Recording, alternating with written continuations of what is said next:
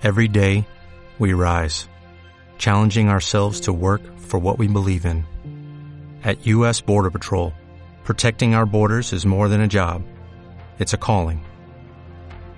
Agents answer the call, working together to keep our country and communities safe. If you're ready for a new mission, join U.S. Border Patrol and go beyond. Learn more at cbp.gov slash careers.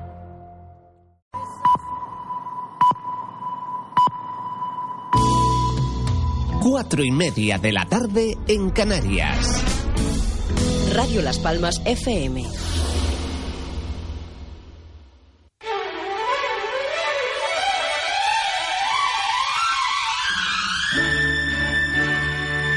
En estos momentos comienza La Ventolera Summer Edition con Isabel Torres.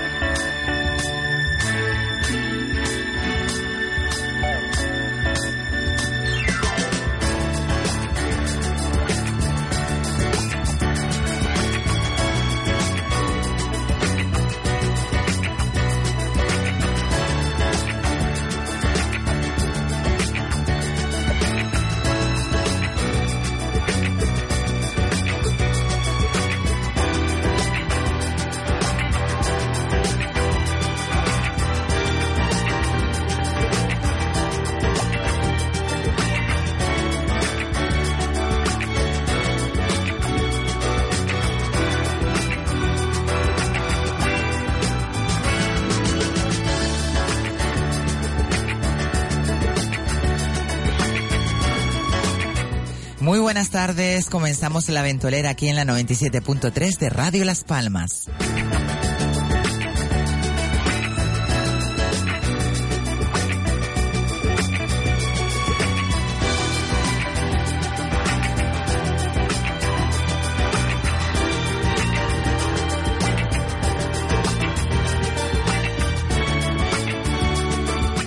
Hoy 20 de julio del año 2017, con un día muy caluroso aquí en la ciudad de Las Palmas.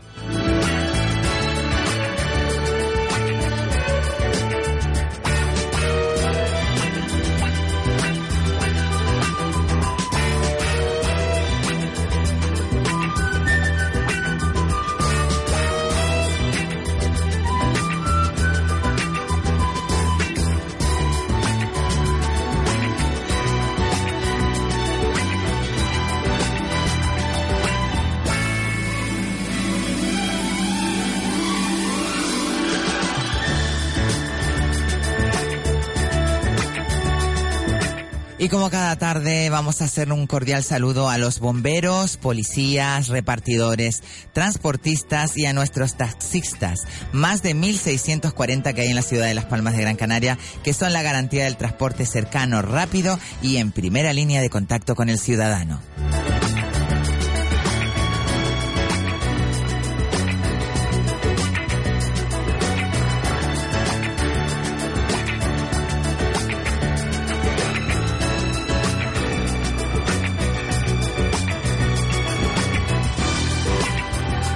Y esta tarde vamos a tener un invitado muy especial que viene a la ventolera, pues un poquito para hablarnos de su proyecto, de su fundación. Eh, en la segunda parte del programa vamos a tener a César Granati que nos viene a dar sorpresa esta tarde eh, con las terapias que dan en Vitalife. También vendrá por teléfono nuestro queridísimo doctor Omar López, cirujano plástico eh, de la Clínica Estética Las Palmas, y nuestro queridísimo Norberto Morales que también viene en la segunda hora. Pero ahora tenemos Uh, hoy nos acompaña en la ventolera el responsable de, de, del punto de autoempleo Incorpora de Fundación ATSIS, Daniel Umpierre Talavera. Muy buenas tardes. Buenas tardes, Isabel.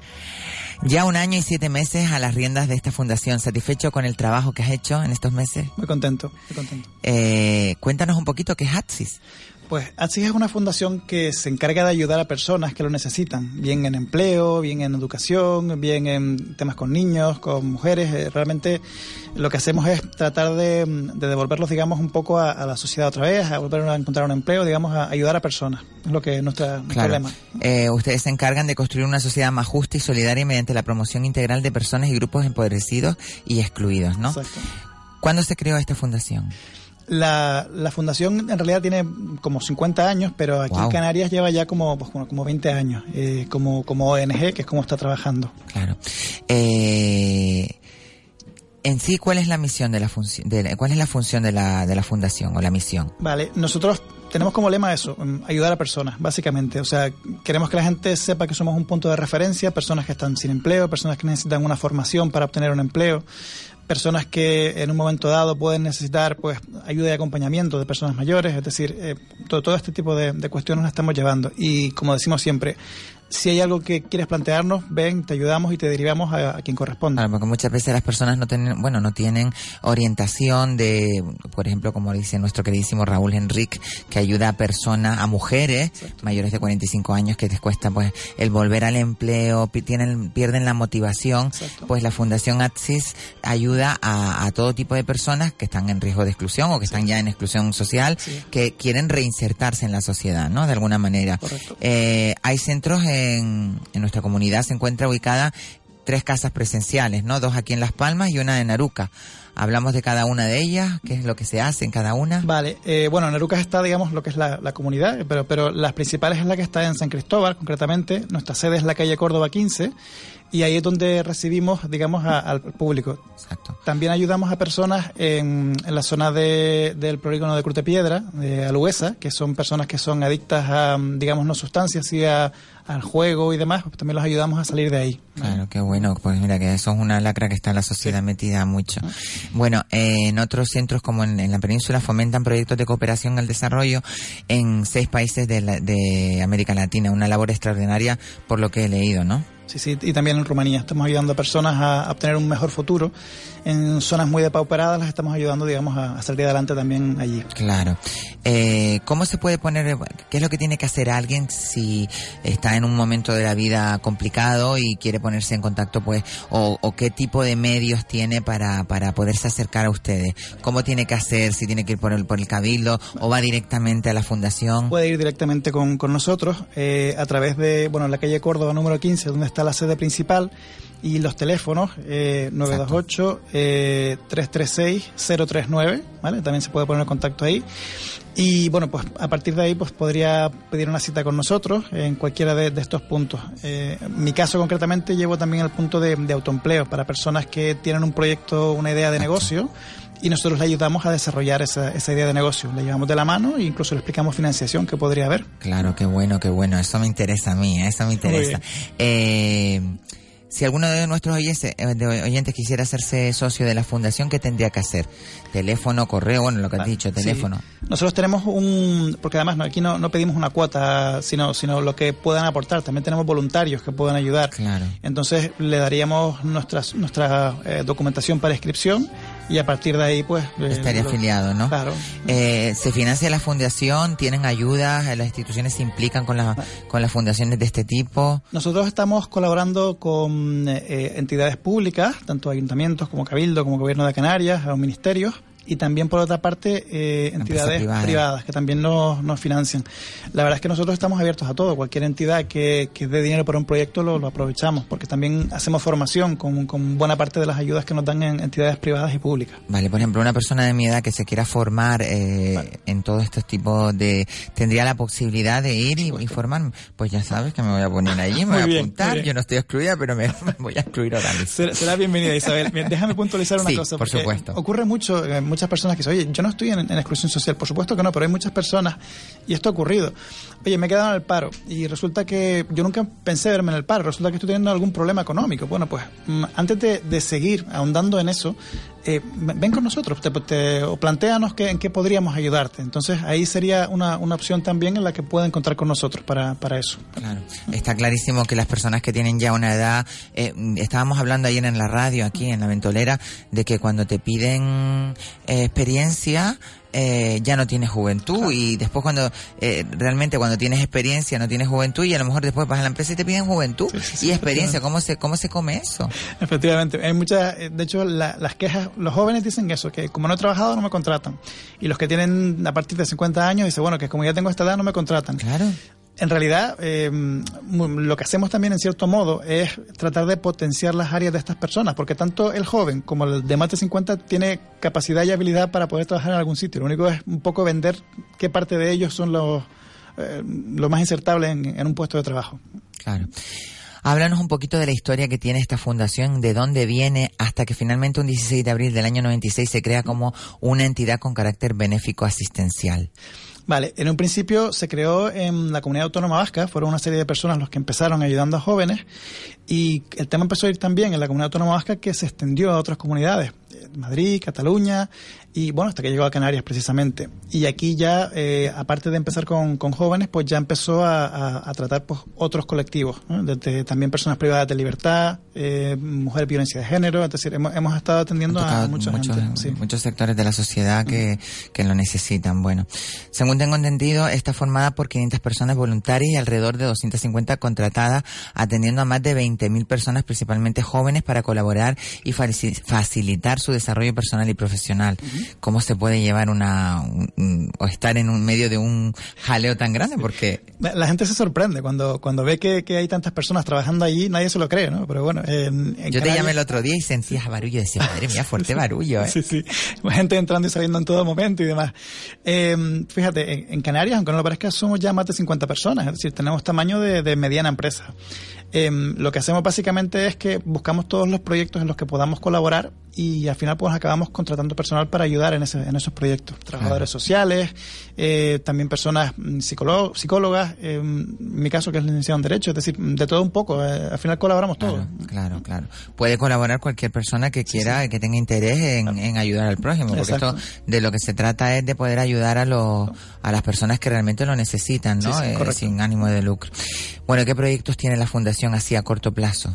Pues ahora, mira, ahora estamos, eh, yo mismo estoy en el proyecto que te comentaba de autoempleo, estamos buscando cualquier persona que quiera ser autónomo, pues que venga con nosotros, que los estamos en este proyecto de, buscar autónomos, estamos también en el proyecto de formación, concretamente los puntos formativos, eh, en donde a las personas que necesitan, pues eso, eh, mejorar sus condiciones para poder obtener un empleo, les estamos dando formación para que luego hagan prácticas y, a ver si se puedan quedar trabajando. Y ahora mismo son los proyectos que hay, aparte de, de, otros proyectos con niños que suelen haber en verano también, y actividades con niños y, con, y sobre todo con jóvenes. Tenemos un grupo L20, que es un grupo para ayudar a personas entre 16 y 30 años, para insertarlos laboralmente, hacer actividades con ellos y digamos que, que vuelvan a, que, entre en el mundo del Claro, no tienen nada que ver ustedes con el INEM ni con ni con las, las, empresas estas que de trabajo temporal, nada. No, no, no, eso, sí que no, eso sí que no, eso sí que no. el, el, INEM lo que sí te digo es que algunos de los cursos nos ha ayudado el gobierno de Canarias con, con financiación para los cursos, ¿vale? Eso sí, pero lo que es eh, el, en empresas no, no, no, trabajo temporal no. Nosotros eh, hay personas que mandamos a prácticas, pero con la idea de que de que traten de quedarse trabajando después en ese lugar donde hacen las prácticas. Bueno, eh para que la gente entienda un poquito cómo es el, cómo funciona la fundación y, y también a lo que va referida, que es a, ayudar a las personas que están pues un poquito fuera de, del entorno de laboral y que quieren un poquito pues regresar a los autónomos, estabas comentándome ahora. Hay unos planes de empleo, unos planes de empresa. de eh, empresa que lo a hacer. Exactamente, que los ayuda a hacer directamente. Cuéntame un poquito sobre eso para que la gente sepa que, que, es un producto buenísimo además para gente que quiera pues o tenga una idea clara de lo que hacer. Pues mm, mira, una de las cosas que me ha alegrado de, de, esto es ver personas que, oye, que me he quedado en el paro porque mi empresa cerró, porque y yo esto lo hacía muy bien en mi empresa. Eh, te voy a poner un ejemplo real de... de, bueno, tu caso, por ejemplo. una empresa. Tu caso, pero un ejemplo que tuvimos el año pasado fue una chica que trabajaba, eh, bueno, ella siempre trabajó en tema de limpieza de vehículos y demás, y ella vino y nos propuso, oye, necesito financiación pues para máquinas de, lavar vehículos, ¿vale? Entonces, en ese caso, eh, se le ayudó con la financiación, eh, la financiación se le, se le, entregó al banco el dinero, ella compró su maquinaria y hoy en día está trabajando con Qué bueno. en, su propio negocio que maneja ella. Entonces, eso es un poco una idea, digo, los ejemplos reales muchas veces son los más prácticos, ¿no? Y por eso te ponía este, porque bueno, puede que haya por ahí personas que ahora mismo tengan una idea en mente, oye, ¿cómo podría hacer esto? Bueno, que venga con nosotros, le ayudamos a hacer el plan. Hay que recordar que estuviste trabajando en la Cámara de Comercio también, ¿no? Y en la Confederación de Empresarios. Y la Confederación de, Empresarios. Eh, ¿qué, te, ¿Qué te aportó esa experiencia? Sobre todo, hombre, eh, por ejemplo, la Cámara de Comercio me encantó el trato directo con, con, las personas, porque ahí fue cuando empecé a meterme más en el mundo de la creación de empresas. Y, y luego ya profesionalmente, la Confederación de Empresarios, el, esa sensación de equipo, ¿no? Que, que mm, o sea, compañeros que se empezaron a ayudar unos a otros para, para empezar a hacer, incluso hacemos seminarios y formación. Y, hombre, eso también se está viviendo actualmente en ATSI, es decir, eh, un poco la el compañerismo en, el trabajo hoy en día, yo lo agradezco mucho cuando, cuando lo veo, cuando empezamos a funcionar codo a codo con, los compañeros y las cosas empiezan a caminar. Y creo que es un tema que dentro de, de esa parte que, que no está tan tanto en lo formativo, ¿no? Cuando creas una empresa. Lo humano, no más lo, lo humano. Correcto, lo humano. Es que cuando creas una empresa, ayudar a esas personas. Oye, si vas a tener trabajadores, si vas a tener socios y demás, siéntate con ellos más de una ocasión, eh, tómate una ocasión de cerveza, tómate un café con ellos. Aprender a ser líder, ¿no? Porque hay mucha gente que tiene la empresa y trata a la gente como a los, a los, empleados, a los empleados como si fueran números o como si fueran productos y, y, pierden la, el, la objetividad del ser humano. Tampoco quiere decir que te lo lleves a tu casa todos los días a comer, porque tampoco eso es bueno. Pero, pero fíjate, fíjate eh, ocurre que muchas veces empezamos a trabajar, eh, nos ponemos a piñón a trabajar y nos olvidamos de que esa persona que está contigo trabajando tiene una serie de inquietudes, de problemas y demás. Cuando te sientas con esa persona y esa persona está cómoda contigo, te ayuda y te puede decir cosas que, oye, pues mira, esto no me había dado cuenta. Entonces, muchas veces eh, aquello que esa parte humana también da dinero, aunque parezca que no. Sí, sí, sí. Porque ayuda a generar ingresos. Yo creé uno, bueno, eh, la época que tuve empresa familiar, porque no era una empresa mía, no era, mi empresa quería ser, a partir de ya soy yo, pero en ese momento eh, tenía una empresa familiar, entonces tuve que trabajar con empleados. Ah. Y los empleados, pues yo me acerqué tanto a ellos, que los ayudé muchísimo. Bueno, inclusive muchos me fui a comer, se venía a comer mi casa y todo, y que en algunos momentos me ayudaron muchísimo, porque ese vínculo que creé con ellos eh, hizo que, que en un momento dado, pues ellos vieran la empresa como si fuera de ellos.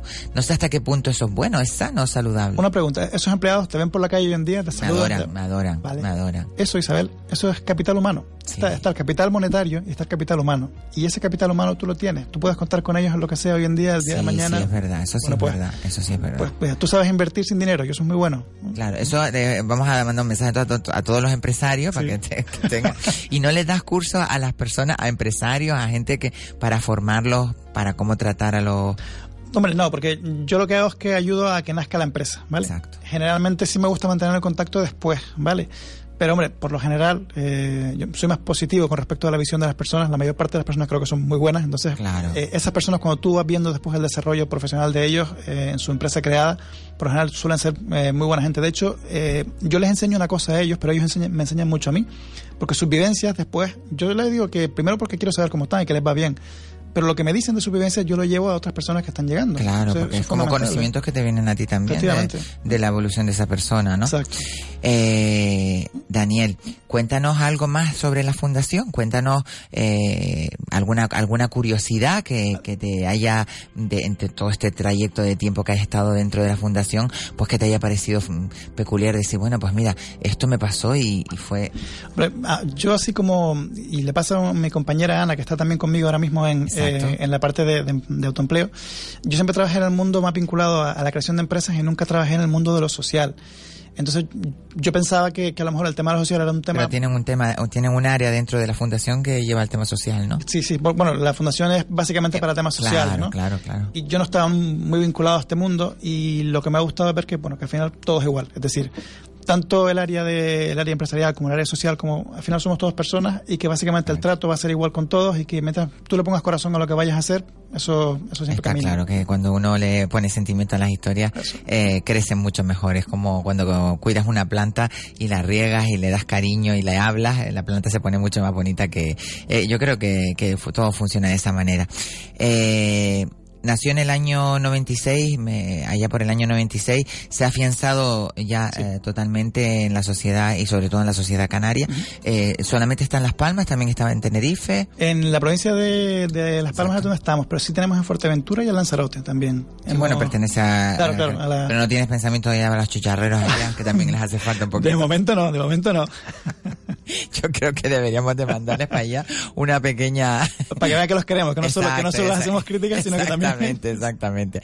Bueno, eh, aparte de todo lo que hemos hablado hasta hasta ahora, eh, en países como en, en Latinoamérica que que bueno que no son que están en que hay muchos países de Latinoamérica están en, en desarrollo no eh, no se les dice ya tercer mundo sino Sí. se les dice que están en desarrollo eh, cómo se ve el proyecto en países como estos Vale, nosotros tenemos eh, lo que se llama equimercado, que son productos que se hacen allá y se venden aquí. Les ayudamos con el dinero de la venta aquí, lo, enviamos para allá y así ayudamos a las personas que allí manufacturan todos esos productos.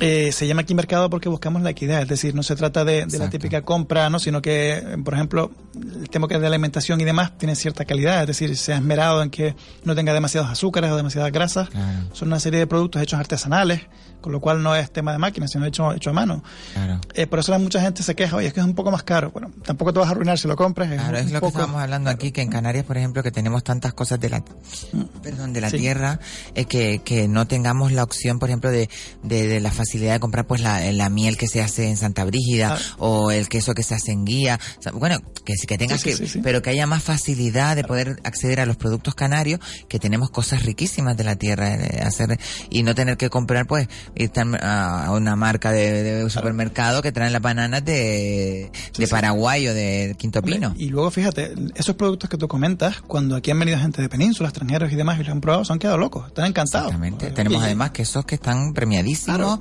Eh, los vinos también, eh, que, que aquí en Canarias hay una tradición eh, gastronómica muy rica. Tuvimos a Ángel Palacio hace unos meses en este programa cuando inauguró en el en el mercado de Las Palmas, Sí. inauguró una, un, un concepto diferente de varios mer- puestos de mercado, Ah. eh, con concepto de cocina que tú puedes llevar allí el producto, comprártelo bueno. allí, hacértelo allí. Y hablábamos un poco, él hablaba de que en Canarias tenemos una calidad de productos terrible y que es una, una- un absurdo de pedir o traer pe- productos de fuera cuando aquí tenemos una cantidad de productos buenísimos, como tú dices, equidad, que Claro. lo que pasa es que, claro, a lo mejor son- encarece un poquito porque, claro, el producto cultivado y eh, no, no es fácil de, de- de tratar. A lo mejor también un poco eh, educar, entre comillas, a- a- no hay que educarlo porque todo el mundo es Reeducar, reeducar, a- reeducar. un poco al público. Es decir, porque a veces, como nos venden, vale, sí, la- el- ese producto que viene de fuera, pero eh, recordar simple- simplemente que aquí hay una serie de productos con, una- con unas calidades que tal vez vendría bien tener en cuenta, pues oye, que eso está aquí, eh, recordarlo, simplemente que seguro que la gente lo, lo acaba consumiendo. Vale. Alguna cosa que, bueno, a, a mí, que te estaba preguntando antes, diciéndote, ay, y Daniel, ¿cómo puedo hacer yo un plan de, un, un plan de empresa? Porque claro, Sí. cualquier, una persona que sea viva, que sea, ¿cuál, cuál es el prototipo de persona que puede ser un, un, un proyecto de empresa? A mí lo que, más me ha- Autónomo, lo que me ha encantado de- del mundo del autónomo desde que lo conozco es que es tan variado que, que eso es lo bueno. Oye, yo tuve un bar, pues yo también, pues a mí me fue mal, pues a mí me fue bien. ¿Por qué? Pues fíjate, a veces por pequeños detalles. Actitud, yo creo que. Sí, o alguien se le ocurre algo, mira, voy a tener una cafetería, pero no voy a vender alcohol. No quiero, ¿vale? Y al final, ¿quién te viene allí? Pues mira, me vienen las madres con los niños. Va, pues estupendo. Bueno, pues Claro. esa es mi clientela, pues esa es mi clientela. O hay otro que, pues yo solo vendo alcohol y me va estupendo. Pues también, es decir, Claro, se trata simplemente de tú dar con aquellas personas que te van a pagar la factura. Solo eso, ¿no? Exactamente. ¿Y cómo se puede encontrar la, mm, cuál es la fórmula del éxito? Si hay alguna fórmula del éxito. Eh, yo creo que lo bueno es que no la haya. Fíjate, yo creo que eso, que eso es lo... Lo interesante. Sí, sí, porque mm, no es una lotería tampoco, ¿vale? Sí que es verdad que si trata bien a la gente y si trabajas, pues, hombre, siempre es mejor que si no trabajas y demás, ¿no? Claro. Pero, pero precisamente eh, lo- a mí lo que me gusta del tema de- del mundo de los negocios es que si tú sirves a las personas y las haces felices, las personas están dispuestas a pagarte por eso. Y eso es muy bonito. Bueno, Ah, Estaba hablando también con Raúl, aparte de que tenemos aquí un pedazo de coach, que es una maravilla. Bueno. Eh, que él decía, eh, cuando llegaba a lo mejor a algún sitio, que si alguien no te paga lo que tú vales, ¿Cierto? no es que, no es que, a ver cómo me lo explicó él, que se me va la pinza, y como que no, no, no es que tú no tengas dinero para pagarme, es que no, no puedes pagarme, pero, ay, que no me acuerdo, de verdad, se me fue la pinza totalmente. Él era como diciendo que el producto de él, él no lo va a rebajar. Claro, claro, porque, ¿entiendes? porque, él sabe el valor que tiene. Exactamente. Entonces, tú no, no es que, no es que yo vaya a rebajarme, es que tú no me puedes pagar el, el esto, pero eso ya depende de la otra persona. Pero cuando tú estás claro de lo que tú haces Exacto. y cómo tú lo quieres enfocar y todo, pues eh, el resultado tiene que ser bastante óptimo, ¿no? Bueno, y algún consejito así de últimas para, para las personas que queramos emprender un- una empresa un- en, en- en el cuerpo de una. Pues mira, como recomendación a ti. Que no la prostitución, ¿eh? vamos a aclarar aquí, porque va a pensar la gente cosas raras. Eh, como recomendación a ti y a cualquier persona que nos escuche, eh, simplemente no te guardes nada. Tener ganas, ¿no? Claro, Sobre tú todo. tienes un proyecto, tú suelta todo, ¿vale? Ya siempre habrá mm, tiempo de decir, pues mira, al final esto no, ¿vale? Pero si tú tienes cuatro ideas o cinco, plásmalas todas y oye, mm, hay- nosotros te ayudamos a, a que la plasmes, pero, pero tú no te guardes nada. Saca todo lo que tengas y vende todo lo que tengas. Vale. Recordemos dónde está la fundación Sí. ATSIS, está en la calle. Bueno, calle Córdoba 15, mi despacho está en otro sitio, pero para que no se líen, calle Córdoba 15, ¿vale? ¿eh? ¿Y los teléfonos? Sí, eh, 928-336-039 y 928-314658, que este último es más directo. 928-314658. Perfecto. Bueno, Daniel, eh, es que me gustaría que me dijeras algo eh, que no me hayas dicho ya.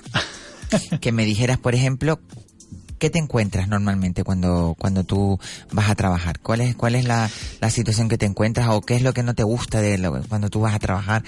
Que dices tú, "Ah, es que me da una lástima o me da una pena o... o- Mm, Yo sobre todo me encuentro, mm, tanto en autoempleo como en otros sectores, eh, miedo. Muchas personas se encuentran con que, qué va a ser de mi vida, qué va a ser, vale.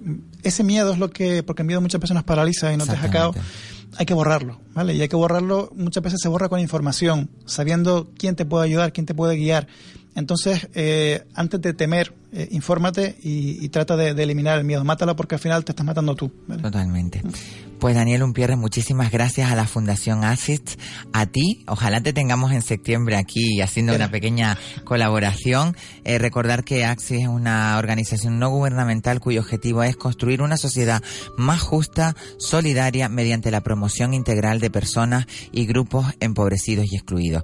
Y esta tarde ha estado aquí en la ventolera Daniel Umpierre Talavera para un poquito ponernos al día de, de este tema y que te lo agradecemos enormemente. Muchísimas gracias, Daniel. Eh, volvemos nada en unos segundos a que dejamos a nuestro queridísimo Mr. DJ Jaime Falcón un poquito de música y volvemos aquí en la ventolera.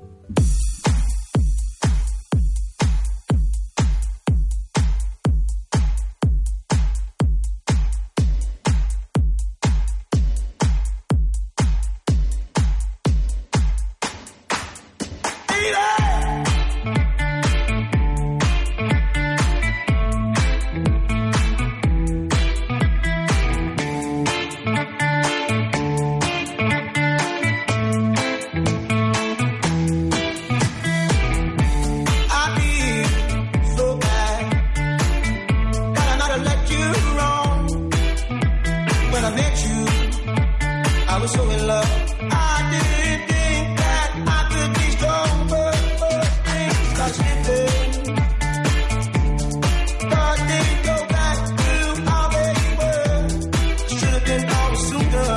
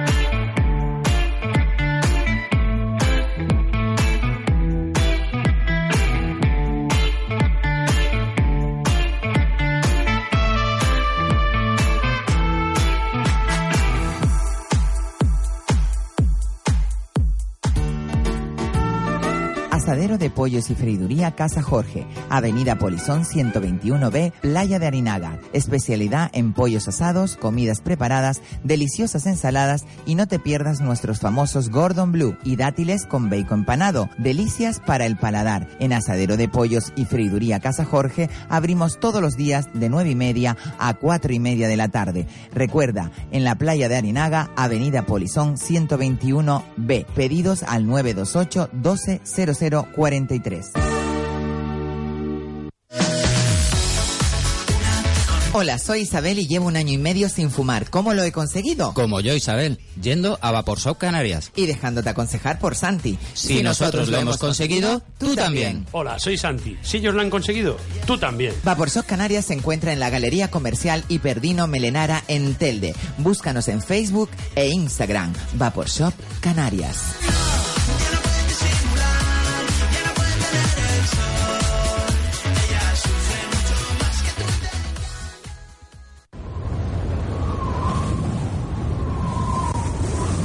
La Ventolera con Isabel Torres.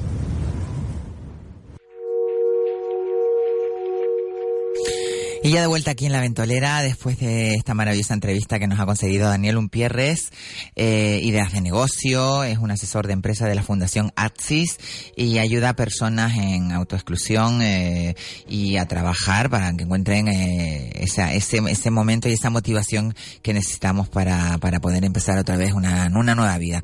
Y bueno, eh, creo que tenemos al, al otro lado del teléfono, tenemos a nuestro queridísimo César Granati, de, director general de Vitalife, que hoy nos viene a dar una gran sorpresa. Y yo estoy como, estoy como asustada, porque a mí la sorpresa de él me encanta. Buenas tardes, César, ¿cómo estás?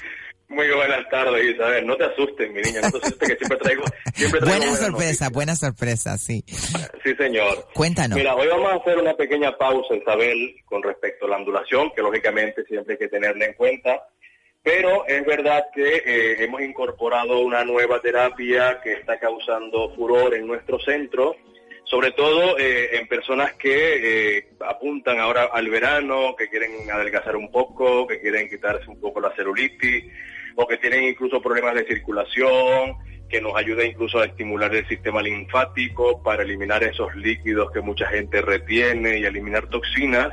Y hemos incorporado la presoterapia. ¡Qué maravilla! Cuéntanos cómo es un poco. La conoces seguramente, la habrás dado en algún momento. Pero cuéntame, la la he oído, cuéntanos de qué va la presoterapia. Bueno, la presoterapia es una terapia que va por compresión de aire. nos colocamos una especie de, botas ¿eh? en las piernas e incluso una faja abdominal, unas perneras y una faja abdominal. Nos vamos a tumbar en una camilla y ponemos en marcha el tratamiento que va haciendo pues un poco de presión a través de las piernas, insisto, son unas cámaras de aire, están en estas perneras en diferentes zonas y van poco a poco pues haciendo este masaje que la verdad es maravilloso porque incluso una vez que terminamos el tratamiento que dura media horita, eh, cuando empezamos a caminar, bueno, de hecho hay mucha gente que sobre la marcha se levanta y dice, oye, ¿me permites el baño? Que es que me estoy orinando. Ah, Porque los resultados empiezan a verse sobre la marcha en cuanto a la estimulación del sistema linfático para empezar a eliminar líquidos en nuestro cuerpo, que quieras o no, mm, nos hace ver un poco hinchados e incluso, eh, pues sí, tenemos un peso en nuestro cuerpo que es a causa y consecuencia de estos líquidos que acumulamos, con lo cual... Eh, una vez que empezamos el tratamiento, empezamos a eliminar estos líquidos, insisto, y cuando termina la terapia, Isabel, es increíble como la gente siente como, como que está flotando. ¿eh? Siente, oye, siento, las piernas muy relajadas, muy livianas, muy descansadas y se sienten muy a gusto. Con lo cual, vamos a invitar a tus oyentes, a los oyentes de la ventolera, a que puedan venir a probar la terapia de presoterapia, valga la redundancia, eh, en tres sesiones que van a recibir en una semana. Es decir, estas personas que llamen a partir de este momento al 928 42 17 20, les invito a que llamen, a que dejen su nombre y su número de teléfono y además, si pueden, y nos indiquen presoterapia. Nosotros les vamos a llamar, les vamos a concertar la cita para que puedan venir durante una semana, es decir, tres días, porque la terapia, la presoterapia no se puede aplicar todos los días, hay que dejar por lo mínimo un día por medio. Van a venir lunes, miércoles y viernes de la semana que acordemos, a la hora que acordemos, a recibir el tratamiento de presoterapia para que puedan comprobar en sí mismos los magníficos resultados que ofrece la presoterapia en esta llamada por nosotros Operación Bikini 2017 bikini y bañador para nosotros, ¿eh? que también nosotros claro, que también lo necesitamos. la presoterapia que nos viene maravillosamente bien.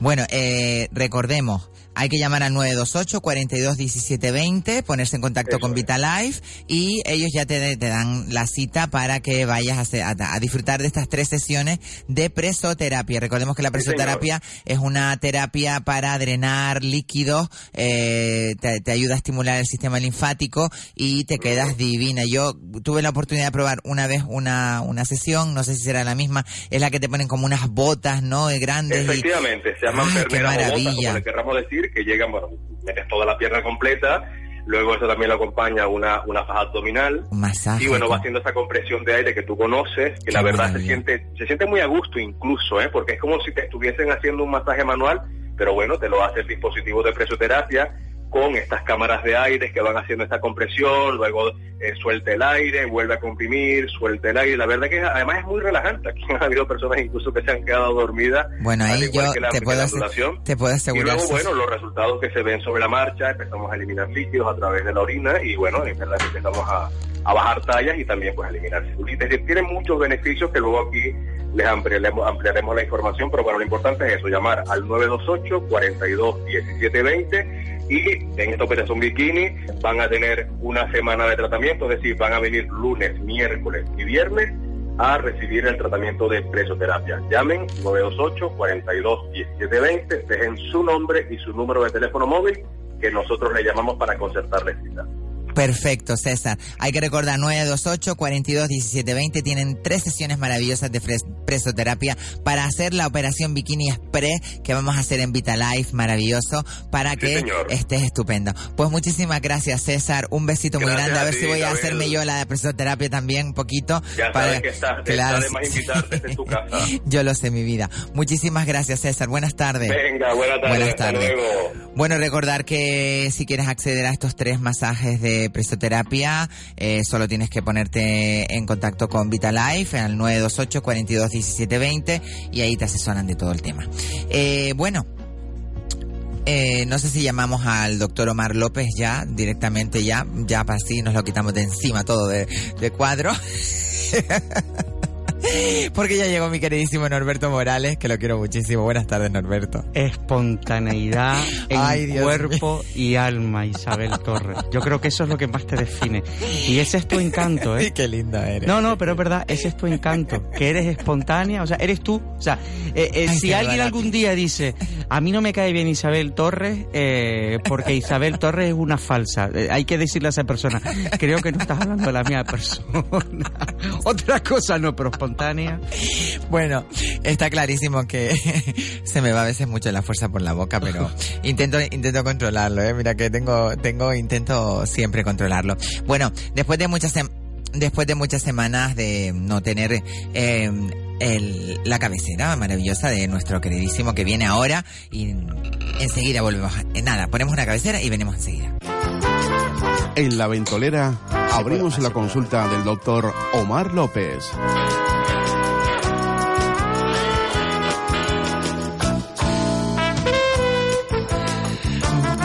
Buenas tardes, Omar. Buenas tardes, encantado de saludarlos de nuevo. ¿Cómo estás, Omar? ¿Bien? Muy bien, muy bien. Bueno, Omar, me he quedado súper sorprendidísima porque esta semana en, en Clínica Estética Las Palmas vi unas fotos maravillosas de unos glúteos recién hechos de, vamos, sin cirugía, eh, sacando, utilizando la propia grasa. Qué pena no haberlo visto yo eso hace 15 años, que ahora tengo un problema, tú lo sabes, con mi, con mis bueno, nalgas. Bueno, se trata de una técnica que hacemos con, con anestesia local, con solución de Klein, que es un tipo de doctorismo en la zona.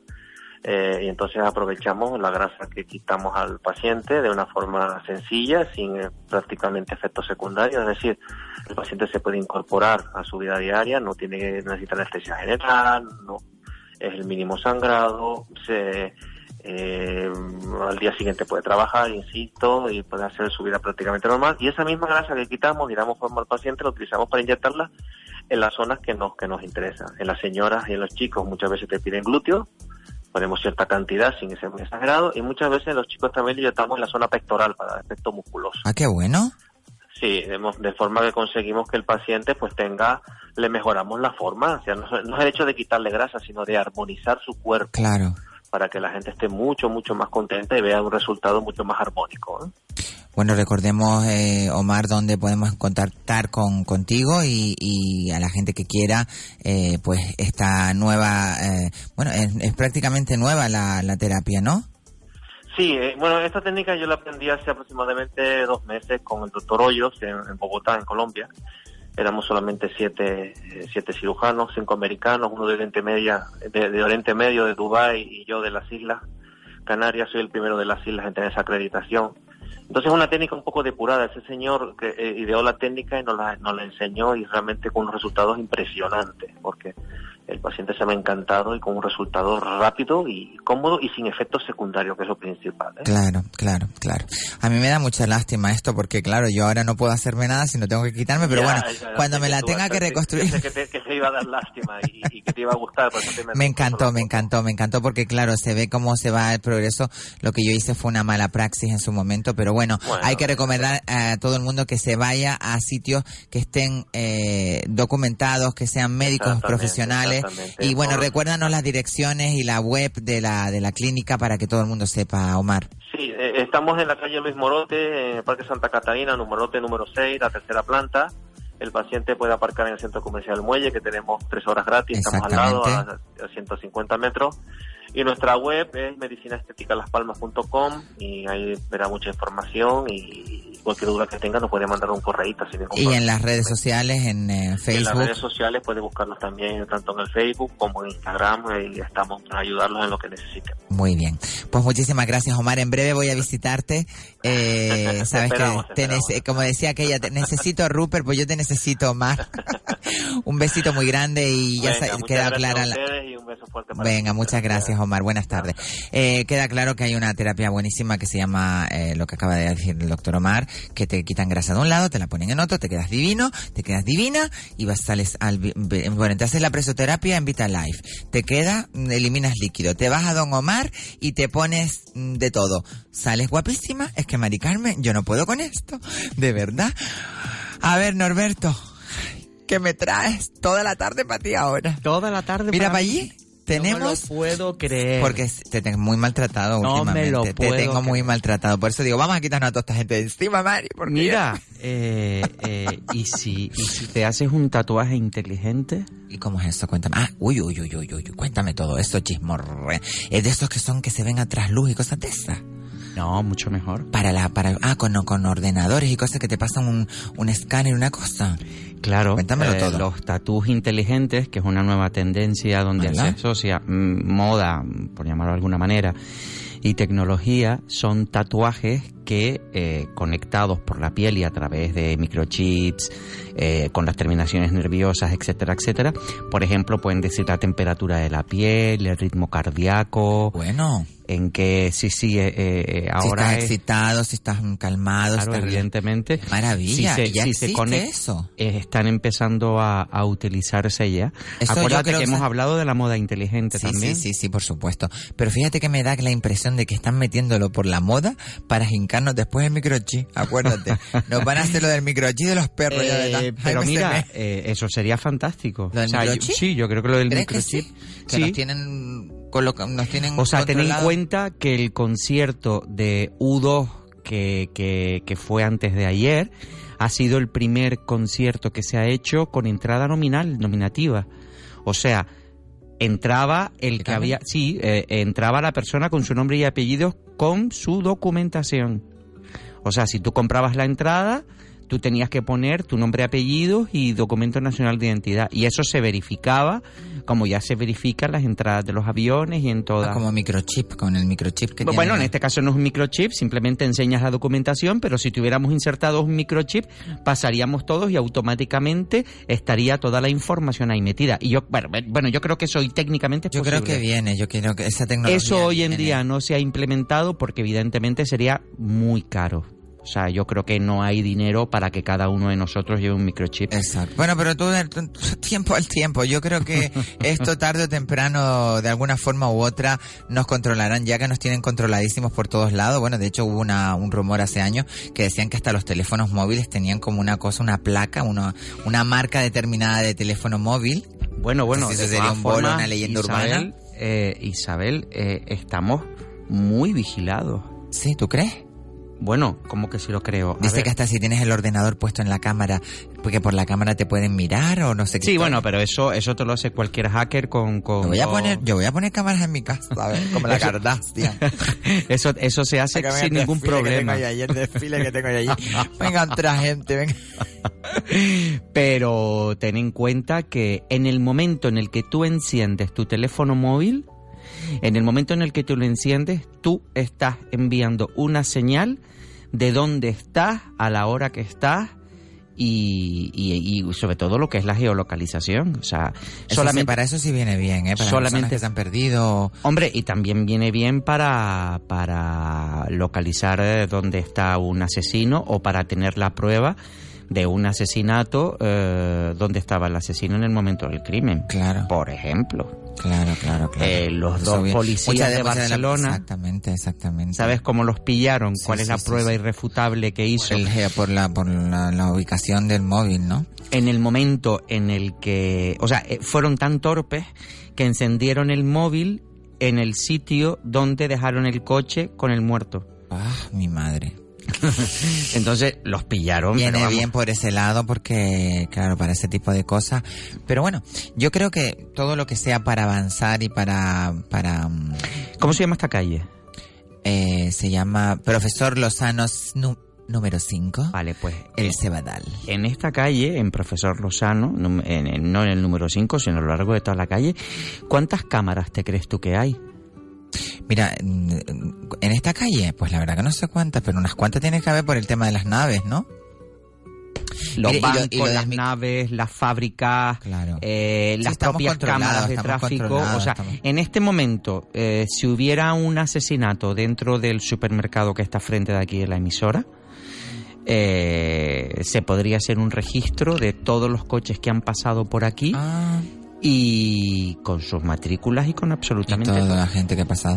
Eh, lo del microchip estaría muy bien, sobre todo para la gente que desaparece también, ¿no? Que dice, aquí apunta mi... El caso Jeremy, todo eh, lo, que apunta aquí nuestro queridísimo Mr. DJ Jaime Falcón, que es verdad que, ha pasado mucha Pobre, pobre familia, qué horror. ¿verdad? Pobre familia, qué horror. Pero mira lo de Sara Morales que se ha perdido en el tiempo, que no se sabe más mm, nada. Qué pena. Porque todavía lo de Jeremy parece como que ahí está el proceso. Sí, que hay una luz ahí, parece que hay una luz con el con el sospechoso este. Pero bueno, pero con una este luz para para para para encontrar el, una luz, una luz por llamarlo por por, decir algo, por decir algo. para que la familia descanse. Mm. Yo creo que es la tragedia más grande que puede pasar en una casa es, por supuesto, ver perder un hijo, ¿no? Sí. Pero cuando ese hijo es un niño de, de añitos con esa carita tan bonita, que bueno, y la misma Sara que era una adolescente. Pero mira, hablando de esto, retomando este tema que es interesante y que viene a colación un poquito, pues, a un remember que hiciste tú esta semana que me emocionó muchísimo. Ah. Em, yo creo que la muerte es parte de la vida, eh, Norberto, y que, y que las personas, espérate, permíteme que te diga, las personas venimos con un ciclo y cada persona tiene su ciclo y a lo mejor una persona terminó su ciclo antes y eligió hasta su propia muerte. ¿no? yo creo que a lo mejor muchas, muchas personas no tienen claro eso y a lo mejor por eso sufren tanto y se dan esos golpes de pecho y, y yo creo que la muerte hay que verla de otra manera. Te lo dice una hipocondríaca neus, neuro, neuroclásica mm, psicodélica astral, que he sido yo. ya me creo un título, hipocondríaca pseudo clásica. neuroclásica. Me gusta eso, yo soy neuroclásica, y yo neuromoderna. Neuromoderna que me vuelvo loca como Carrie. Pero es verdad. Eh, ¿Sabes una cosa? ¿Sabes cuándo descubriremos eso? Cuando nos vayamos, ¿no? Ah. Cuando nos vayamos. Pero no, no verlo, es que la gente Estoy seguro que en ese momento, en el momento de la muerte, eh, muchos de nosotros dirán, ah, por todo esto era. Te voy a decir una cosa. Ah, era esto. Vale, ahora ya lo, entiendo, todo. Eso va a pasar, ¿eh? Eso va a pasar. Mira, yo, yo tengo un problema con los sueños. Yo sueño muchísimo, sueño muchísimo y sueño, pero, pero, pero, pero otra vida, ¿eh? Yo a veces me levanto por la mañana y digo, pero Mari Carmen, ¿dónde coño estuviste esa noche que estoy toda molida? Que es que no. Y es que me voy para Inglaterra, me voy para allá, para el quinto coño. Hablo, sueño con personas que a lo mejor, mira, me pasó una cosa súper simpática en estos días atrás. El fin de semana estuve en Arguineguín, porque fue mi cumpleaños, tuve un cumpleaños gitano, tres días de, de cumpleaños, me sacaron el pañuelo, bueno, me hicieron de todo. Ay, me, sé, me, sacaron hasta el pañuelo, María Arguineguín. Vi a dos amigas mías en la playa. Y las dos tienen dos niños con, con vamos a decirle con, con un tema especial. Vale. No son niños ni con deficiencia, deficiencia, como se diga. Sí, deficiencia. No, no, no tienen, son niños que tienen, está estipulado, está, eh, tienen Asperger y tienen autismo, pero son dos niños muy especiales. Y uno es como un viejo, tú hablas con él y te habla con respeto y tal, y el otro está en su mundo. El de estaba en su mundo yo no lo conocía, el otro sí porque es mi hija. Pero el que no estaba en su mundo, fui a saludarlo y le llamé por su nombre. Porque la madre me dijo su nombre, tiene el nombre de Ángel, yo fui, lo llamé, él estaba mirando para la tierra, para la arena allí, jugando en el agua, la, en la orillita de la playa de Arguineguín, y yo le dije su nombre, y entonces él no me miraba y le decía, por favor, mírame. Y entonces le pellizqué por un lado, entonces ya me miró. Y le dije, ven, dame un besito, anda. Y no me hizo caso, pasó de mí olímpicamente y siguió jugando en la tierra. Pues esa noche soñé con él. Y en el sueño vino y me dio dos besos y me agarró de la mano y fuimos pasando por la playa. Por eso yo digo, eso me va a dar, me da emoción a mí esto, que tenemos dos, tenemos varios planos. Sí, sí, seguramente sí. O sea, yo no tengo ninguna evidencia eh, científica ni tengo ningún dato para decirte. presentimiento. Sí, hay algo eh, dentro de cualquier cosa que hablemos, eh, salvo con, científicos y, porque nos podemos encontrar científicos escépticos y científicos que buscan la manera de probar y, teo, y, teocientíficos, ¿no? Sí, sí. que mezclan la teología y, la ciencia, ¿no? Sí, sí, pero, pero al, al fin y al cabo un, un, un teólogo eh, que, que, tiene una formación enorme, ¿vale? Porque la teología es una, es una disciplina con un contenido enorme, mucho más de lo que nosotros nos pudiéramos No es solo la religión católica. No, ¿eh? mucho no, más. no, no, por Dios, que va, que va. Eh, un teólogo incluso se cuestiona muchísimas cosas, o sea, un teólogo no da las cosas ni, ni, ni por ni, ni da por sí ni, ni da por no. exacto, O sea, ni da por sentado, Es un estudioso de, de, de, de lo que es Dios y de lo que es eh, el, el concepto de, de- de Dios, ¿no? Pero nos podemos encontrar científicos totalmente escépticos que dicen, no, yo si no tengo una evidencia científica Exacto. que yo pueda probar, eso para mí no existe, pueden ser suposiciones, imaginaciones, deseos, porque es verdad que cuando las personas desean, crean en su mente, nosotros creamos. De hecho, la vida, la vida es una interpretación subjetiva de, de lo que de lo que- de lo que pensamos, pasa. de lo que estamos viviendo, ¿no? Cualquier cosa que ocurre, de hecho, eh, yo esto de, de- desde que empecé a estudiar PNL, Explica lo que es el PNL, porque eh, programación neurolingüística, perdón, perdón, perdón. PNL, porque claro, el claro, PNL claro, me PNL, la del dos primeras sílabas me quedé como así, PNL. ¿y eso Como el? PNV, el PNV. PNV. Pues en la programación neurolingüística eh, hay una cosa muy importante y es que la, la- la comunicación es algo tan simple que lo que yo te estoy diciendo es el resultado que yo estoy viendo en ti. Vamos por delante de... Más que vayamos por delante es que tenemos que ser conscientes que lo que nosotros estamos diciendo no es lo que está recibiendo la otra persona. Lo que está recibiendo la otra persona es lo que está interpretando de lo que tú le estás diciendo. Claro.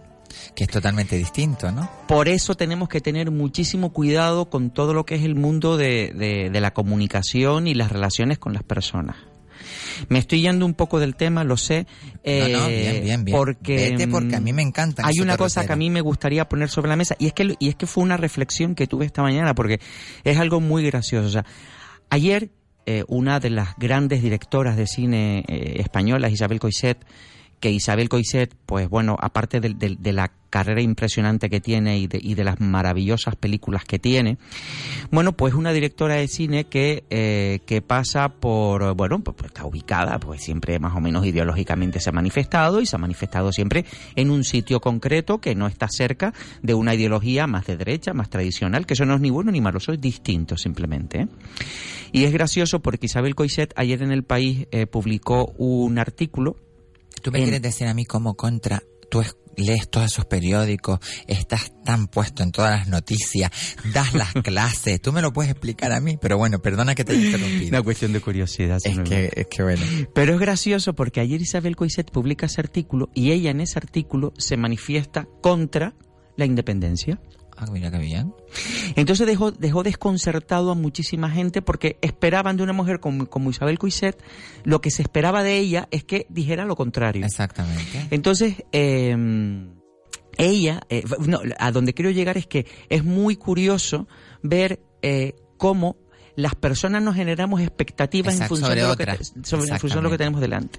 Y al final, en este momento, por ejemplo, el tema Cataluña o el tema de la política o incluso muchísimas negociaciones, discusiones que tenemos las personas y tal y cual, eh, fallan precisamente por eso. Porque yo me quedo con lo que he dicho Claro. y soy incapaz de pensar cómo lo puedes haber recibido.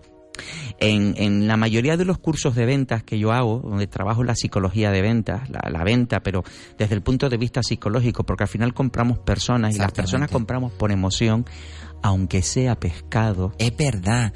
Una pregunta, que sea pescado, que cuando tú entras a, una- a un, a un centro comercial, cuando tú entras a, un, a una tienda de ropa, todo está calculado al milímetro. Absolutamente. ¿En serio? Las que trabajan bien, La sí. música. Las que trabajan bien, sí. Porque yo entro, por ejemplo, vamos a poner Sara, y yo me entro una ganas de comprar que me vuelvo loca. Y es por eso, porque ponen una música estupenda, porque tienen a la gente tal, tienen todos los historias. Ahora en rebajas no te encontrarás ningún, ninguna tienda Todo donde haya una música relajante. Todo es estresante para que... chac, chac, chac. Claro, por una razón muy sencilla. vender, sobre- vender, vender. Pero más que para vender, vender, vender, por supuesto, es que en rebajas, sobre todo las tiendas de mucho tráfico, eh, cuando a ti te ponen la música muy rápida, a ti te genera impulsos muy rápidos de compra, de pagar y marcharte, porque te estresas. estresa, si eso ¿verdad, no eh? se hiciera, las colas en rebajas serían interminables, la gente no se marcharía, no podría haber nada. Claro, entonces hay que, hay que marcar ritmos rápidos para que la gente salga. Pero volviendo a lo de antes, y ya con Sí, eso, sí, yo hablo mucho en mis No, cursos no, de bien, psicología de ventas, hablo de lo que es, por ejemplo, la empatía. Y para mí la empatía eh, va mucho más allá de yo ponerme en tus zapatos.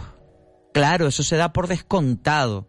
Que yo me ponga en tu corazón y, y, que intente darte algo, eso va por descontado. Yo siempre digo que la empatía tenemos que entenderla como la capacidad de ponernos en la cabeza de la otra persona para que entendamos y veamos cómo puede estar percibiendo otra persona algo.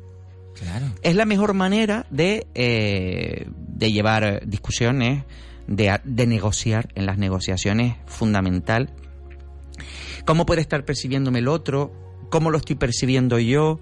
¿Y no crees que es mucho mucho jaleo mental el, el tener que la predisposición esa de pensar qué es lo que pensará, cómo lo actuar, cómo tal? ¿No es mejor ser natural? Claro. Pero es Yo, que, por ejemplo, a veces no me pienso es las que- cosas y después meto la pata hasta el fondo, después asumo las consecuencias. Pero ahora te voy a decir una cosa.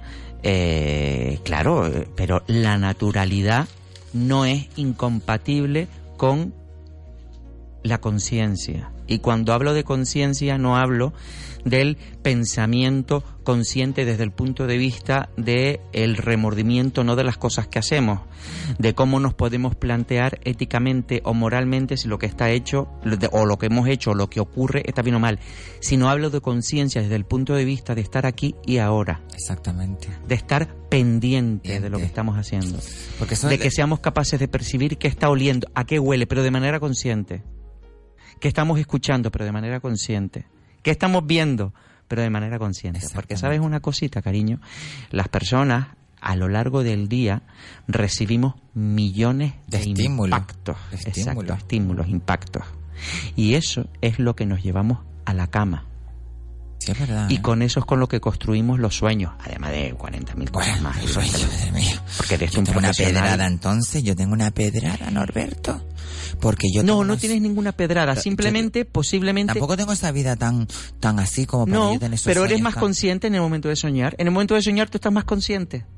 Que en la, que en la realidad, que en el No, día- eh, que, que otra persona. Hay, hay personas que cuando se duermen entran en un estado eh, eh, absolutamente eh, Nebuloso, metido. mucho más inconsciente y tú estás con un sueño un poquito más light y por eso los recuerdas mucho mejor. Porque soñar, soñamos todos. Sueñas, terrible. Soñar, soñamos hasta con todos. personas que, bueno, con personas que a lo mejor he tenido problemas, con personas que a lo mejor he tenido un pequeño mm, affair, eh, a, a medio terminar estuve cinco días traumatizada, tú lo sabes, y, y eso para mí es traumatizador porque dices tú, pero bueno, esta persona, porque a mí una persona que entra en mi sueño tiene que haber estado en mi vida por lo menos 10 años para que esté yo en mis sueños, una mi mejor amiga, una pareja, una expareja mía, pero que de repente me aparezcan personas mm, que yo no conozco de nada o que, por ejemplo, ese niño, ese niño que para mí fue fuertísimo porque además hablé con la madre y se lo conté. O por ejemplo, un día me pasó con una amiga mía que la quiero muchísimo, Mónica, del Colegio Castilla, del Astadeo. Ay, Mónica, es Ay, verdad. Mónica. Pues yo eh, sueño con ella y sueño un sueño terrible. Sueño que se le cae el pelo. Y entonces miro el Facebook. ¿De quién era el cumpleaños? De Mónica. ¿Qué hace tu amiga? Llamarla, ¿no? La llamé. Ah. Imagínate tú para contarle el sueño. La poner a arruinar el cumpleaños. Pero a los pocos, a los pocos días, misma, a los pocos días le pasó una historia chunga. Ya. Y me lo dijo, dice, y me llamó para decírmelo. Me dijo, joder, Isa, Yo una vez escuché a, no me acuerdo quién, eh, quién fue, quién, quién lo dijo, pero eh, dándole una explicación científica a por qué soñamos cosas que podrían ocurrir, a por qué presentimos, eh, todo, todo ese tipo de cosas, ¿vale? Un psiquiatra una vez, no me acuerdo, y es hace ya bastante tiempo, dijo en una entrevista que el concepto tiempo en los sueños no existen. O sea, nosotros en la, en la vida, en la vida real, o sea, en, lo que estamos viviendo ahora, existe el presente, que es lo que está aquí, el pasado, que fue lo que ocurrió hace media hora, y el futuro, que ocurrirá dentro de, de una Un hora. y, y- cinco sí, minutos. y, y que no, y que no sabemos lo que es, ¿vale? Pero en los sueños no existe. en los Mm, es sueños atemporal. es atemporal. Eso por un lado. Y luego, por otro lado, una cosa muy importante. Las personas eh, también presentimos, eh, y existen los presentimientos por una cuestión simple, y es que ten en cuenta que nosotros estamos recibiendo continuamente información. Estímulos continuamente, claro. ¿Vale? Nosotros estamos recibiendo continuamente... Visual, auditiva, olfata, de todo olfativa, tipo. kinestésica. Oh, es que da igual. Una cantidad de da información igual. terrible. O sea, tú sales a la calle ahora, ves una persona, eh, no eres consciente de que la estás viendo sí o no y te quedas con una sensación eh, extraña. Y esa sensación viene, no es una sensación eh, irracional, es muy racional. O sea, tú al final estás en base a unos datos que tú estás viendo, tú tomas una, una, haces una interpretación de ellos inconsciente, ¿no? Y eso te lo llevas a los sueños y lo sueñas y lo vives y bueno, y luego ocurre. A veces mezclamos muchas cosas también. Lo que pasa que esto que estás contando de tu amiga, en realidad tú no la habías visto. En realidad es un Hay presentimiento. cosas que me han pasado mucho más con, Sí, sí, sí. Más, más Yo esotéricas sí creo que hay personas mucho más sensitivas, hay personas mucho más sensitivas, hay más personas predispuestas a conectar. más predispuestas, mucho más. O sea, eso es algo que, que ya te digo, de la misma manera que creer en Dios, o sea, es exactamente igual que creer en Dios. O sea, nadie tiene ninguna em, prueba, evidencia. evidencia, nada eh, para creer en Dios. Yo siempre digo que creer en Dios, la fe es amor. O sea, o lo sientes o no lo No lo sientes. sientes. Se acabó. Sí, tienes razón. Punto pelota, no hay nada más. Pues esto es un poco igual también, porque no hay evidencias científicas para poder explicar muchas cosas. Muchas sí, ¿eh? Muchas sí. Y, y, por ejemplo, eh, sobre todo, sobre todo eh, las personas que trabajan la parapsicología desde un punto de vista científico, pues hay medidores de energía, Electrocables para, mente, movidón para, que para el sueño, para la fase REM y para... Sí, sí, movidón eso. impresionante. Eh, y, y todavía, si, tu- si tuviéramos, o sea, si tuviéramos aquí sentados a un neuropsiquiatra, a un psiquiatra y a un psicólogo, eh, que cada uno desde uno desde la parte más de fisiológica, otro desde el punto de vista del, del- del- de la medicina y el otro desde el punto de vista del psicoanálisis, estoy seguro que nos dejarían mm, a ti y a mí en este momento, eh, eh, eh, vamos, mm, cagaditos mm, por la pata, porque seguramente sí nos podrían dar muchas más evidencias científicas y claras de que, bueno, de que, de que no es que haya una vida paralela, sino que nosotros somos una energía enorme Exacto. y que eso es... Yo me quedo con lo que vimos en la, en la, en la conferencia de Emilio Carrillo de la banda ancha y de los círculos concéntricos. Claro, ahí ya estamos hablando de un sabio. O sea, ahí estamos hablando de un hombre que ha empezado a investigar a partir de una experiencia vital que tuvo Exactamente. y en la que él dijo, no, esto me lo voy a currar y esto voy a buscarle yo una explicación. Esto no puede haber sido un sueño. Hay muchísima gente que, Sí, sí, sí, que ha pasado, que, ese- que ese ha pasado ese túnel. O sea, Mira, yo tengo una prima que falleció hace unos años, eh, para descanse, y ella tuvo una terrible enfermedad y vio pasar muchas cosas en su vida alrededor que también fueron muy duras. Y en toda la familia seguimos ese duelo duro porque era una chica joven, se había casado, perdió dos hijos. Bueno, un disparate. joder, es que a veces también... Pero bueno, pero visto desde el punto de vista ahora que lo veo yo, no lo veo tan grave. Pero ella en el último momento, en el hospital, las últimas frases de ella fue, eh, antes del último suspiro, fue nombrar a su hijo y a su hija que vinieron a buscarla. Y suspiró y se fue. ¿Qué te quiero decir con esto? Que mucha gente... Mi abuelo llamó a mi abuela. Mucha gente, mucha gente tiene ese ese impas. No sé si es que está en el cerebro guardado de alguna forma, pero algo tiene que haber. Algo tiene que haber. Mi mi mi madre también tuvo mi padre, más que mi madre, mi padre, mi padre yo me fui a, mi padre estaba en la UCI y, y yo lo dejé un momento, estaba todo entubado, le había dado acnea, tenía un pulmón nada más, disparate. Pero el viejito estaba ahí con 90 años, ¿eh? Y 90 años que yo, Isa, llévame, me duele. Y yo iba corriendo, lo llevaba al hospital. Y el, el, está en Semana Santa, que además se me murió en Semana Santa, un jueves santo, nunca lo olvidaré. Eh, yo bajé y le dije, papá, voy abajo a comer a la cafetería. Y me dijo él así con la cabeza. Vale. Pues yo me fui. Y cuando volví, mi padre me miró así. Y se durmió. Me esperó a que yo volviera de comer. Hay muchísimos casos de eso. Y yo me quedé, eso no lo olvidaré yo en la vida. Ahora no me acuerdo exactamente de ninguno, Sí, pero sí, hay sí, muchísimas personas que han esperado y en el momento, porque tenía que llegar alguien, por lo que sea, y en ese momento se han ido. Y esperó, y me esperó porque como que él dijo, es que como fue a comer, voy a esperar.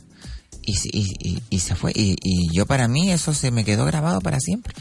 Y yo digo, bueno, siempre, yo le doy crédito a todo esto porque si no mi vida no tendría sentido para mí. Yo- Hay, hay cosas que ocurren que tú dices, pero ¿cómo puede ser? Mira, eh, yo me sigo acordando de una compañera de trabajo que tuve hace muchísimos años. Eh, y yo me sigo acordando de ella porque era una persona Maravillosa, ¿no? Era, un, era, era algo grande. Y ella, eh, ese año, ella murió de un accidente de coche y se llevó a un hijo con ella. Y la hija, eh, la hija sobrevivió, gracias a Dios, y, y la chica eh, tardó en salir adelante porque tuvo muchas dificultades y tal, pero al final salió la niña. Eh, pues ella, ella se fue y bueno, ese año que ella murió, eh, recuerdo una conversación con ella en el que ella decía, ay Norberto, ¿sabes que este año termino ya la hipoteca? Y la ilusión de ella era comprar otro piso porque los padres de ella vivían con ella. Y ella quería comprar otro piso para los padres porque los padres la habían ayudado a ella con el, el- la educación de los niños y tal. Pero ya, ya los hijos eran mayores y ella quería ya que los padres un poco tuvieran su casita nueva, descansaran, tal cual. Más, más que descansaran, que eso que, Sí, que que estuvieran independientes. estuvieran que- independientes y guay. Con, con vamos, con, Con su mucha casita, ilusión, guay. con mucha ilusión, sí. Eh, porque ella el, el piso lo quería para los padres, no lo quería para ella. Ella quería seguir viviendo en su casa porque sus padres tuvieran su casita nueva. Exacto. A lo mejor un primer piso, eran mayores, Sí. todo esto. Era un poco esa historia. Pues ella se murió, se murió un eh, 15 de agosto, sí, 15 de agosto, claro. Bueno, pues en breve. No, 15 de agosto es el cumpleaños de ella, Ah, perdón. Se murió un 23 de agosto del año 97, hace ahora pues 20 años. Madre mía, cómo pasa el tiempo. 15 de agosto del año 97, perdón, 23 de agosto del año 97. Fue un accidente de coche, fue algo tragiquísimo, tragiquísimo, horrible. De hecho, la abuela nunca olvidaré los lamentos de esa mujer. Es que tiene que ser terrible ver morir, eh, bueno, ver morir a un hijo es lo peor que hay. Pero a tu hija y a tu nieta, vamos, esto tiene que ser brutal. Pues ese año, la provincia sorteaba unos pisos en la calle Primero de Mayo. Y le toca a los padres. Le tocó al padre. Para que tú veas. Qué bonito, tío.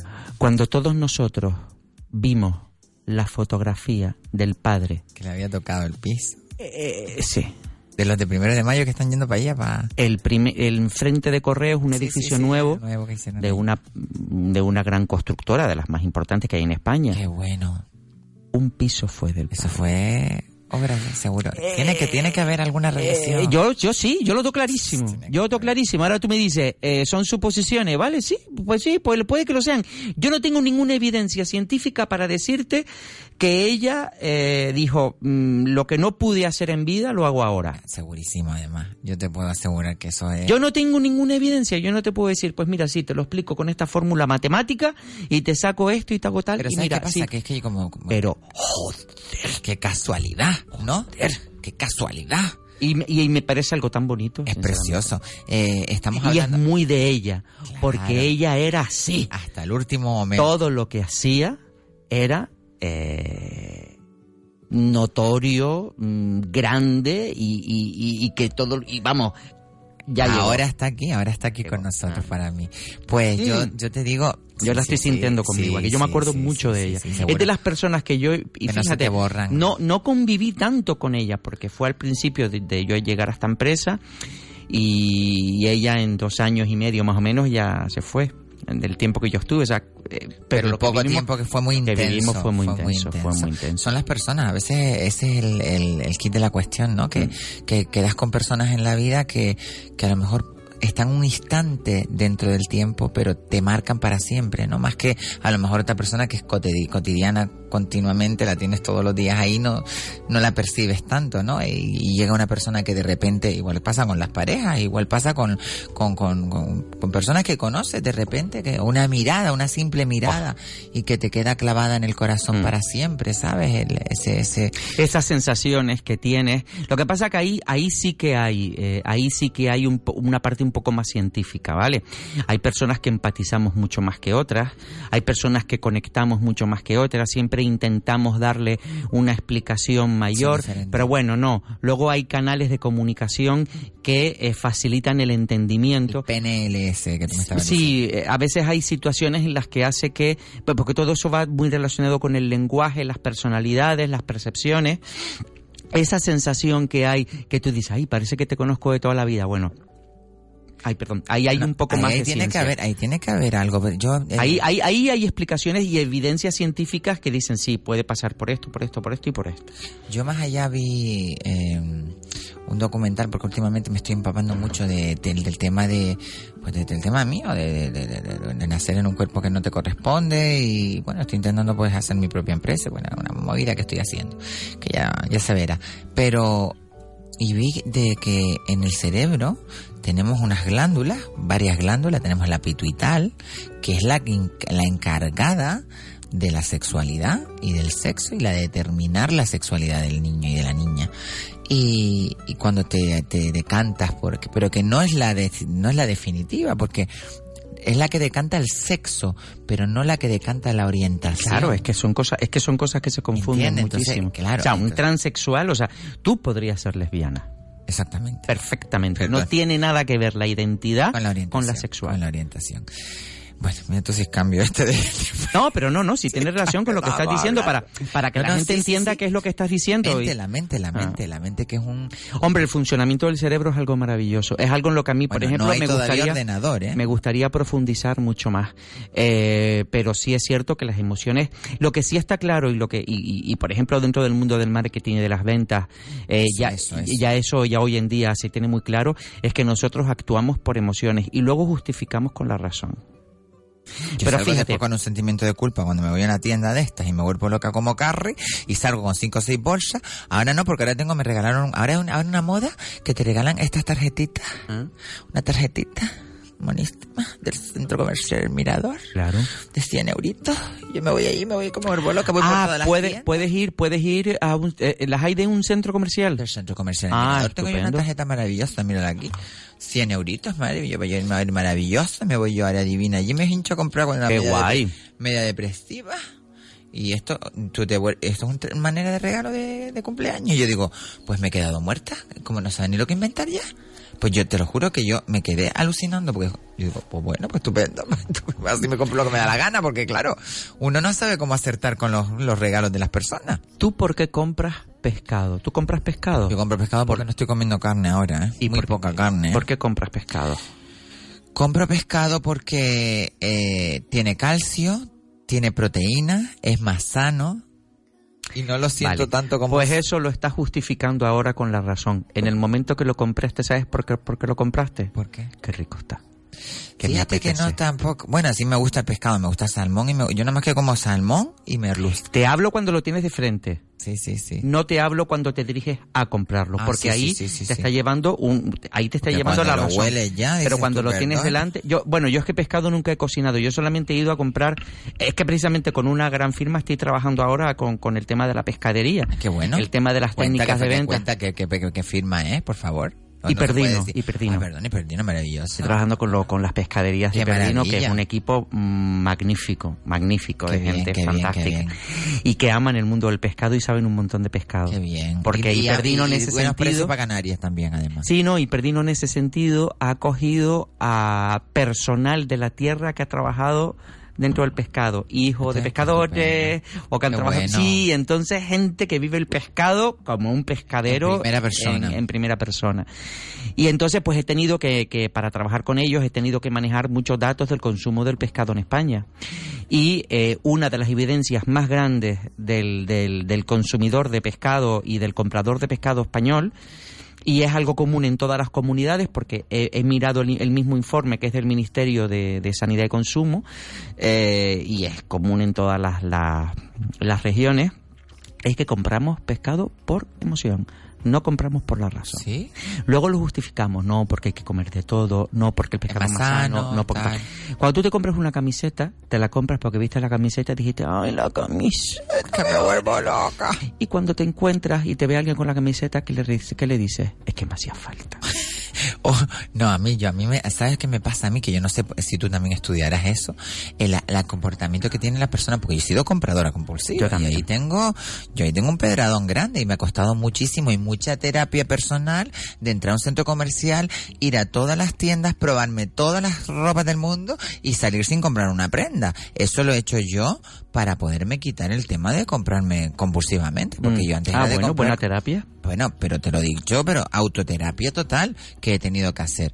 Pero ese sentimiento de culpabilidad que se te queda cuando compras demasiado o cosas que no te hacen falta, porque realmente uno compra, yo compro, he comprado ropa que he tenido en el armario tres y cuatro años y después dices tú, al final acabo regalándola. ¿Alguna vez te has acostado con alguien y te has arrepentido? Sí, sí, sí, sí. Lo muchas mismo. veces. Bueno, yo sabes lo que hago ahora. La misma, o sea, no lo diga. esa misma emoción, esa misma emoción si no controlada.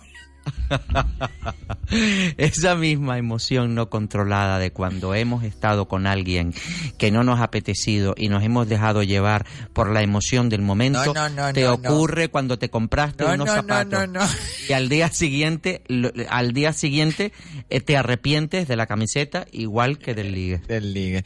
Pues no, no, no, no, no. Te digo yo a ti que no. Vamos a dejarlo ahí. Corramos un tupido velo.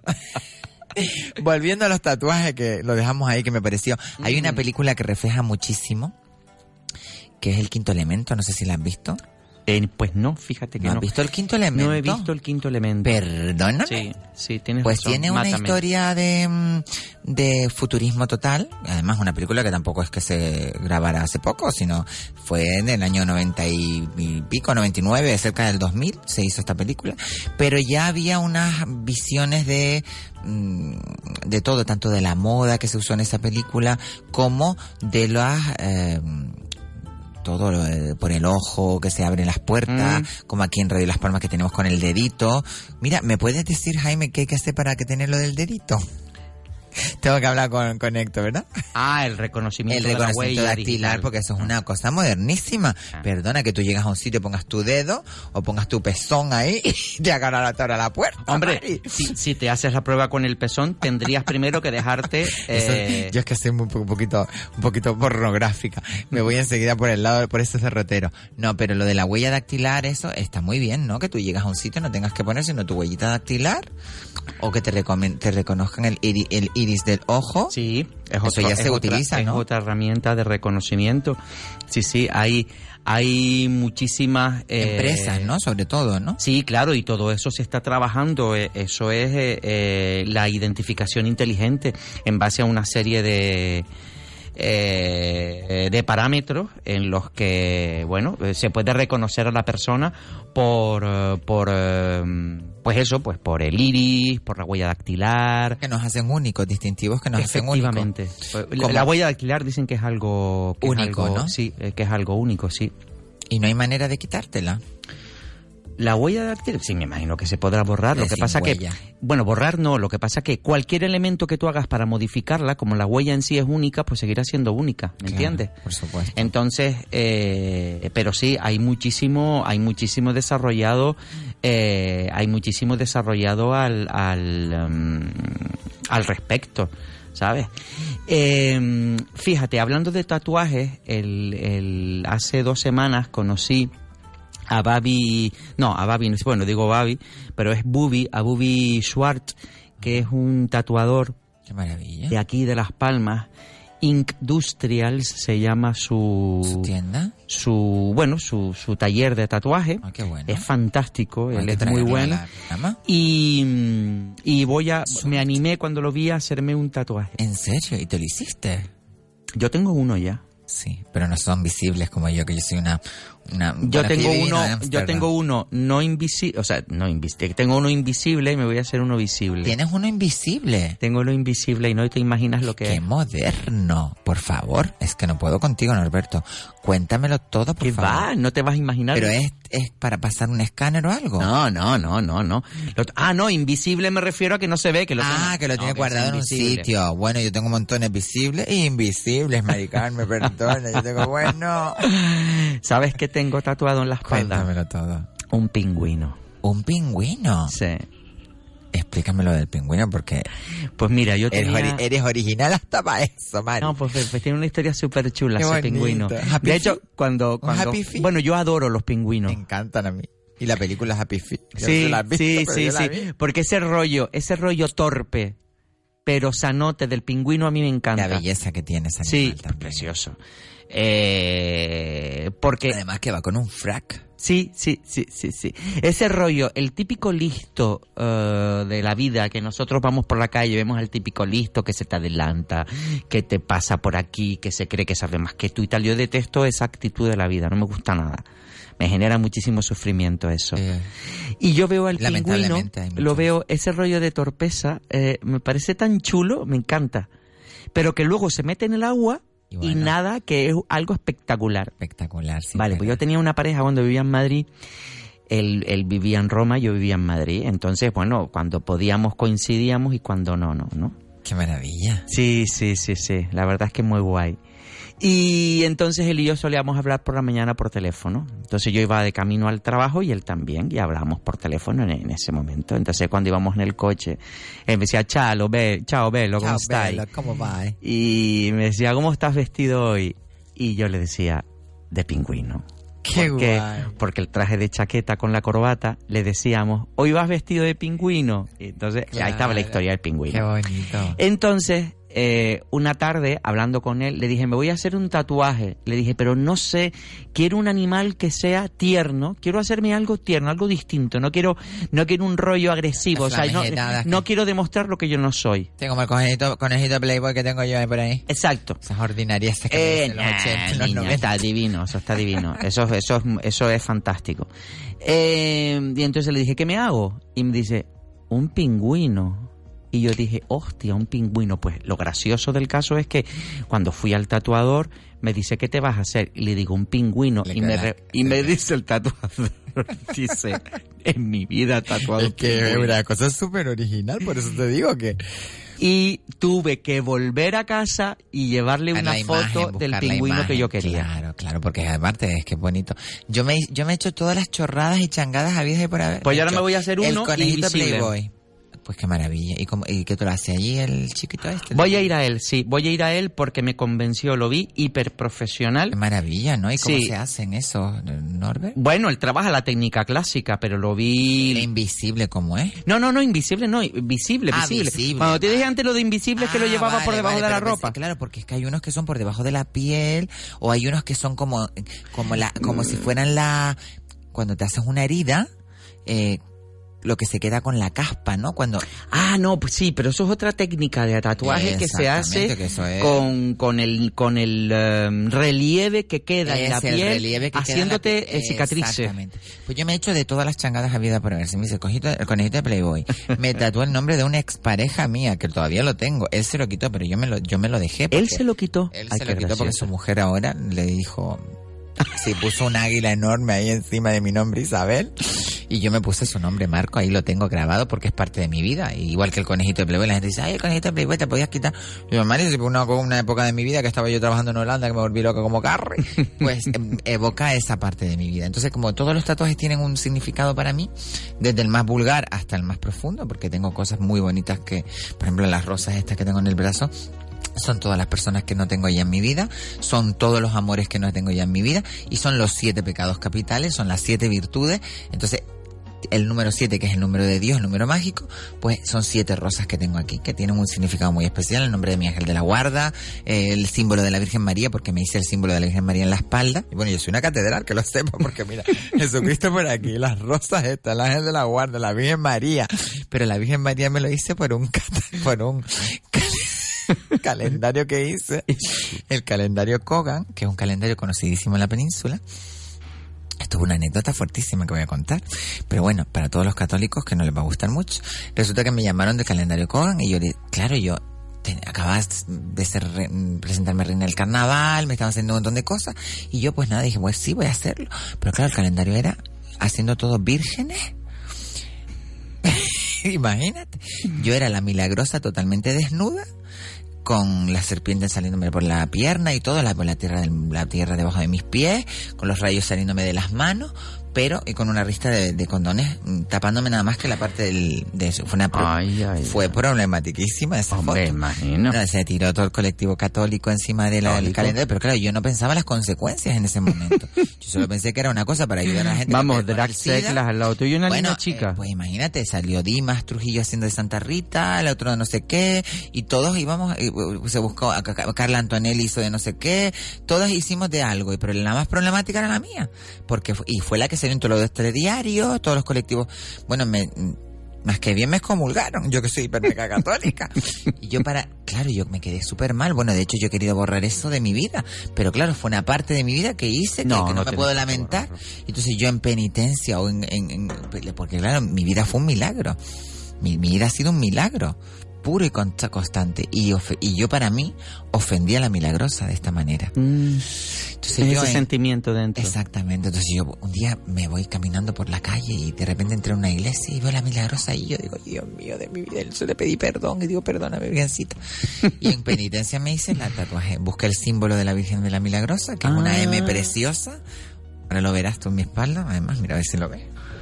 Ah, sí, lo estoy viendo. Sí, se te, se te- Y me lo hice ahí en la columna vertebral para que me doliera de verdad, porque ahí es donde más duelen los tatuajes. Y, y me lo hice en penitencia para, para, para que me perdonara por lo menos la Virgen Milagrosa No, disparate que que, te hice. perdonó. Vamos, yo estoy seguro. sí, seguro que te me perdonó. perdonó, sí, ella, ella no, no tiene nada de... ¿Tienes algún apunte especial? Porque nos quedan dos minutos. Pues, eh, sí, iba a decir, ah, sí, que el tatuaje que me voy a hacer, que no te lo he dicho, Eso. es eh, las siglas de la celda en la que encerraron a Oscar Wilde. ¿Hola? C33. Y eso me lo voy a hacer también en homenaje a mi hermano. Ay, mi niño lindo. Porque mi hermano hizo un monólogo fantástico de la vida de Oscar Wilde, eh, dirigido por eh, Sara Guerra, que se llamaba C33. Y Qué lo, maravilla. lo siempre lo he tenido ahí pendiente que eso me lo quería tatuar. Hágaselo. Pero cuando conocí a, ¿A Bubi? dije, Este este es el que me, eh, me lo va a hacer él. lo vamos a tener, Me lo lo va vamos a tener. Sí, lo, lo, lo llamaré. Norberto, muchísimas gracias. Oye, Te quiero muchísimo. Isabel. Ha sido maravilloso. Hoy ha sido un programa maravilloso, íntimo. Maravilloso. No ha sido maravilloso. ventolera, hoy ha sido una brisa agradable. Y a todos nosotros nos vemos mañana aquí en La Ventolera, que tenemos tapete con todos mis niños, Kiko, con Rita, con Bringas, con todos. Os quiero. Mañana nos vemos, Kimba.